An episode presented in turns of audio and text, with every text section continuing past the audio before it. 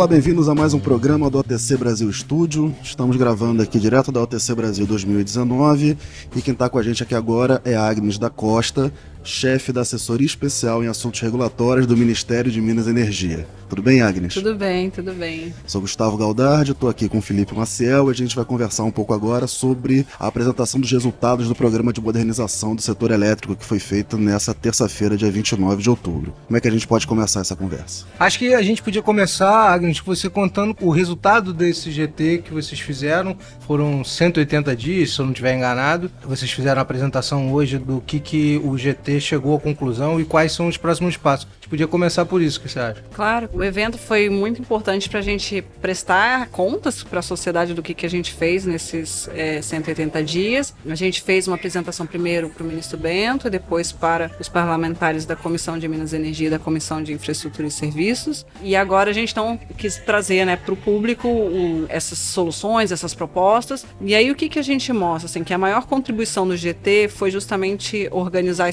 sistematizar todas as etapas que a gente precisa cumprir para chegar a essa modernização que o setor já vem pedindo e demandando há bastante tempo. O ministro bem lembrou que tem várias discussões que são subjacentes e que precisam ser endereçadas, que a gente vem discutindo desde a década de 90. Então, o que a gente observa é que justamente o setor nunca fez esse dever de casa de, no fundo, colocar tudo né, num mapa e olhar um pouco para essa questão do sequenciamento, de como ir endereçando os assuntos para chegar é, nessas respostas, nessas mudanças estruturais mais profundas. E porque a gente tem bastante preocupação que essas reformas, né, no fundo, elas façam sentido é, como um todo e não comprometam a financiabilidade e a sustentabilidade da expansão, que esse é o maior risco que a gente vê quando a gente se coloca a mexer em regras setoriais sem olhar o detalhe da implementação. Você podia trazer para a gente os principais pontos do que ficou decidido e quais são as medidas futuras? A gente partiu então dos principais pontos que estão nos dois projetos de lei, que tem a ver com a abertura do mercado, separação de laço energia, formação de preço, redução de encargos e subsídios.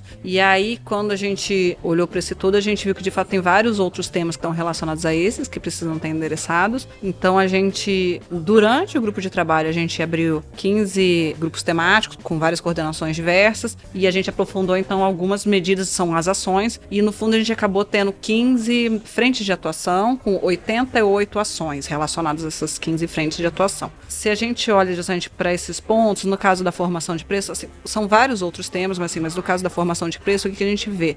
Tem medidas que ao longo das discussões a gente viu que já estavam bastante maduras, que é justamente a questão da, do preço horário, então isso a gente já né, implementou durante a vigência do GT, a decisão de que a gente vai ter é, o preço horário para efeito de liquidação a partir de 21, mas em paralelo a gente sabe também que como ações né, para os próximos anos, mas mais para o curto prazo, tem é, as melhorias na formação de preço por custo, que é um modelo que a gente tem hoje, que a gente continua implementando por meio da CEPAMP, que estão no radar, que a gente sabe que tem ainda é, um caminho a trilhar para ter preços mais críveis com essa metodologia que a gente tem hoje, mas em paralelo também aprofundar as discussões sobre o que é necessário fazer né, e se é viável a gente migrar para a formação de preço por oferta ou para um modelo mais híbrido. Na questão da separação de lastro e energia, a gente vê que visivelmente a gente precisa de uma lei para poder possibilitar que o pagamento seja adequado por todos os consumidores, porque no fundo, quando a gente fala de lastro, a gente está falando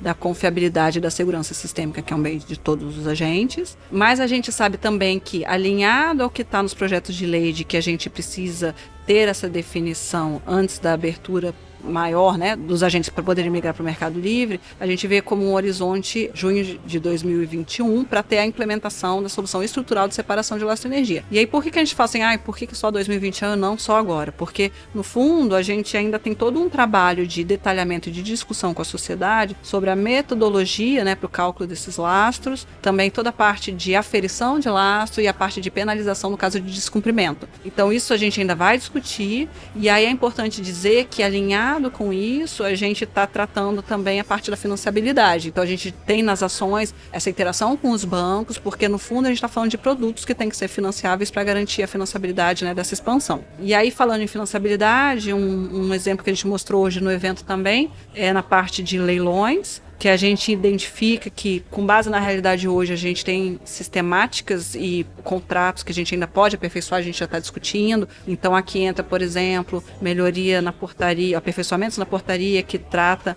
da margem para transmissão, né, do acesso e margem para transmissão desses leilões, mas também a contratação de empreendimentos marginais. Só que se a gente faz isso para esse cenário do jeito que o setor está organizado hoje, eventualmente isso a gente pode aproveitar também para a nova realidade. E além disso, a gente está prevendo contratar um estudo que já está bem encaminhado para estudos de leilões combinatórios. Na realidade de hoje, isso pode ser, por exemplo, contratar geração e transmissão junto, mas num cenário futuro pode ser contratar laço e energia juntos. Então são esses aperfeiçoamentos. E aí a gente sabe que no fundo a gente tem que olhar para isso sabendo que hoje os leilões ainda são uma frente principal para atrair financiamento para o setor. Então a gente tem que estar sempre observando isso. No caso de encargos e subsídios, a gente está bastante alinhado com as iniciativas que estão nos PLs, de de fato reduzir os encargos e subsídios, mas sempre focando que a gente tenha respeito aos contratos existentes e uma regra de imigração até para poder ajustar as expectativas dos investidores. Uhum. Mas aí quando a gente fala especificamente de fontes incentivadas, por outro lado a gente reconhece que é, a gente precisa valorar o benefício ambiental dessas fontes, porque ele de fato existe, a sociedade considera relevante. Só que aí essa valoração é, pode implicar, por exemplo, no futuro você criar um mercado para isso, como em outros países você tem, dessa questão do benefício ambiental. E aí você então eventualmente cria a possibilidade desses empreendedores terem algum tipo de receita nesse mercado, mas pelo menos não contamina nem preço nem tarifa, porque o que a gente vê nesse movimento de redução é de fato ter preços e tarifas mais transparentes é, para as pessoas poderem responder melhor preços e para os consumidores saberem exatamente o que eles estão pagando. Que a gente tem muito essa percepção e a gente é bastante cobrado de que no fundo os encargos eles acabam tirando é, essa percepção do que, que a gente está pagando, né? E aí a gente está falando sobre a possibilidade de desenvolvimento de um mercado de carbono. É isso a gente ainda tem que estudar. É, isso a gente ainda tem que estudar. Porque assim, no fundo a nossa proposta é estabelecer um plano para valoração de benefícios ambientais de fontes renováveis que emitam menos carbono. Mas sem pesar na tarifa. Sem pesar na tarifa. É um mercado separado, se for o caso. Né? Então, assim, a gente tem que ver se é viável, mas eventualmente parece fazer sentido, assim, não é. Tá bem aderente com as outras iniciativas no mundo. É, o Renova Bio pode ser um case para isso? É, assim, já ouvimos isso, que a história do. que o que a gente estava implementando para o CBio eventualmente é uma coisa que a gente possa considerar também para esse caso. Mas assim, é muito preliminar. No fundo, sim, é um trabalho que a gente tem que começar a fazer e tá justamente tá no plano de ação quando que a gente deve começar a trabalhar nessa frente também, de olhar essa questão da valoração. E esse plano de ação vai até quando? Vocês, é, a gente tem, então, ações já de curto prazo, desses 90 dias. Depois a gente tem lá visualizado o que, que a gente vai fazer em 2020, 2021 e 2022 e algumas ações que ficam para depois de 22. Vou dar um exemplo. Quando a gente fala na sustentabilidade da distribuição, que eu acho que é algo que o GT Modernização trouxe de bastante conteúdo para as discussões que vinham, né, desde a CP33. É, a nossa preocupação é, de fato, ir permitindo, né, que o mercado tenha regras mais flexíveis, tarifa binômia, olhar para o lado da distribuição na questão da neutralidade da CVA, né, da, da conta de variação da parcela A, é, mas sempre olhando assim que no fundo você está nesse movimento de abertura. E aí isso tudo mostrando que o plano de ação ele traz também então medidas que não são só do Ministério, então essas questões já estão na agenda regulatória da ANEL estão no plano de ação, que justamente é para a gente acompanhar esses, né, esses desfechos, essas decisões ao longo do processo. Mas aí, estruturalmente falando de distribuição, qual é a ideia? Se você realmente quer migrar para um mercado que você tem uma livre mobilidade dos agentes, a gente tem que realmente repensar qual é o papel do segmento de distribuição. Porque, assim, sendo uma indústria de rede, a gente, todo mundo vai precisar da distribuição de energia, uhum. a rede vai estar disponível para os agentes. Então, assim, no fundo, a gente tem que remunerar a rede da distribuição e todo mundo tem que pagar por isso. Por outro lado, a gente tem que repensar um pouco se faz sentido você continuar obrigando as distribuidoras a garantirem é, a contratação de 100% do mercado, como hoje existe na lei. Então, essa é uma ação que a gente tem que estudar melhor. O que, que é mesmo o core business de distribuição nesse novo mercado, nesse setor mais moderno. E aí, se a gente for mexer nisso, de fato, você precisa mexer em lei. E isso é uma discussão que vai acontecer paralelamente a que está sendo feita na ANEEL hoje para a revisão da microgeração distribuída. Isso, é. Isso é, está lá no, dentro das competências deles e está em discussão. E é uma questão que a gente está observando mais de curto prazo, mas essa que eu estou falando é bem mais estrutural e ela é mais de longo prazo também. Você estava explicando para a gente mais cedo que um dos objetivos é fazer mudanças para o curto prazo que não impactem uma reforma estrutural de fato Isso. de longo prazo. É, a gente, é, justamente no evento, apresentou uma proposta de medida de transição para a contratação de lastro energia. O que a EPE mostrou que, com base nos estudos de planejamento, a gente identifica a priori hoje é, uma necessidade de contratação de potência em 2024.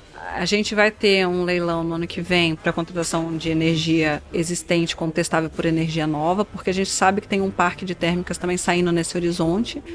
É, então, eventualmente, nesse leilão você consiga trazer mais potência né, para o sistema, mas se não conseguir, a gente vai ter que então, reavaliar esse balanço de, de, depois da realização do leilão do início do ano que vem, esse balanço de potência de oferta e de demanda. E aí a gente precisa pensar então numa solução que seja transitória para eventualmente fazer essa contratação de potência, mas que não comprometa a solução estrutural, que é a separação de de energia, que a gente justamente espera ter implementada até junho de 21. E aí a gente então apresentou no evento hoje duas alternativas bastante preliminares que a gente precisa aprofundar, mas que basicamente tratam de contratação de reserva de capacidade, para gente contratar potência por reserva de capacidade. E aí a gente então vai aprofundar melhor essas propostas para colocar então em discussão e, e consulta pública também para a gente pegar o retorno da sociedade. No fundo, o que a gente está falando assim, a gente precisa ter uma alternativa desenhada para o caso de no início do ano que vem a gente verificar depois da realização do leilão se há necessidade de contratação. Então não, não, não necessariamente a gente vai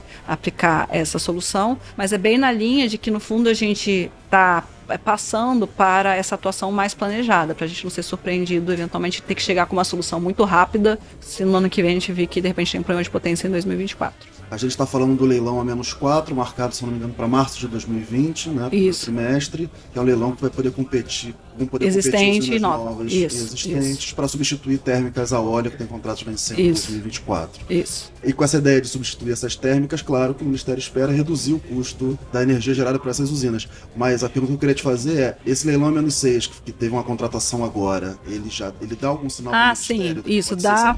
Foi bem nessa linha. Assim, quando a gente pensa em que tipo de leilão, né, que tipo de produtos, o que a gente pensou a priori, que, que pode trazer potência né, para o sistema sem trazer energia junto. A nossa ideia a priori foi olhar para a questão da repotenciação de usinas hidrelétricas. Então a gente viu, a EPE levantou lá, tem um número assim, tem um potencial substancial né, de uhum. ganho de potência.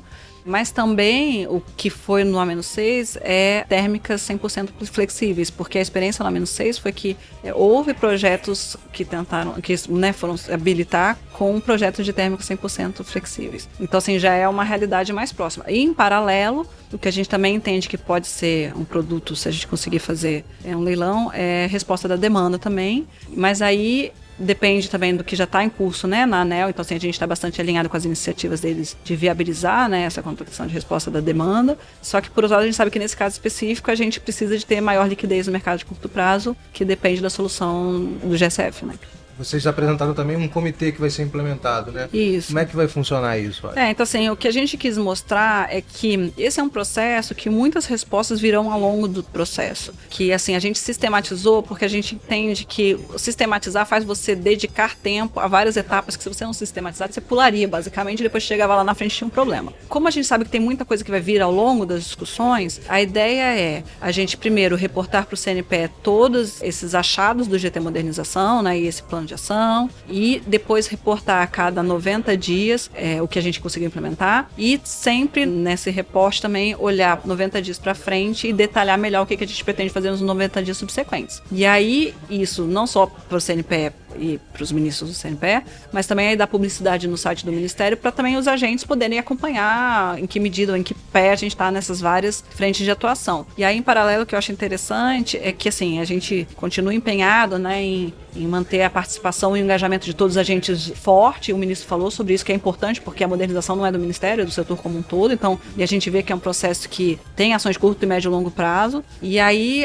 uma das ideias é também para essas frentes de atuação, a gente gente convidar associações para fazer o acompanhamento das discussões. Então, é justamente para também nas discussões a gente já vir trazendo esses contrapontos dos agentes do setor que no fundo são impactados pelas possíveis alterações. Agnes, obrigado por ter participado aqui do podcast com a gente. E lembrando que todo o nosso conteúdo que está sendo produzido aqui na OTC Brasil 2019 está disponível em ipbr.com.br podcast. Legal, obrigado a vocês. É.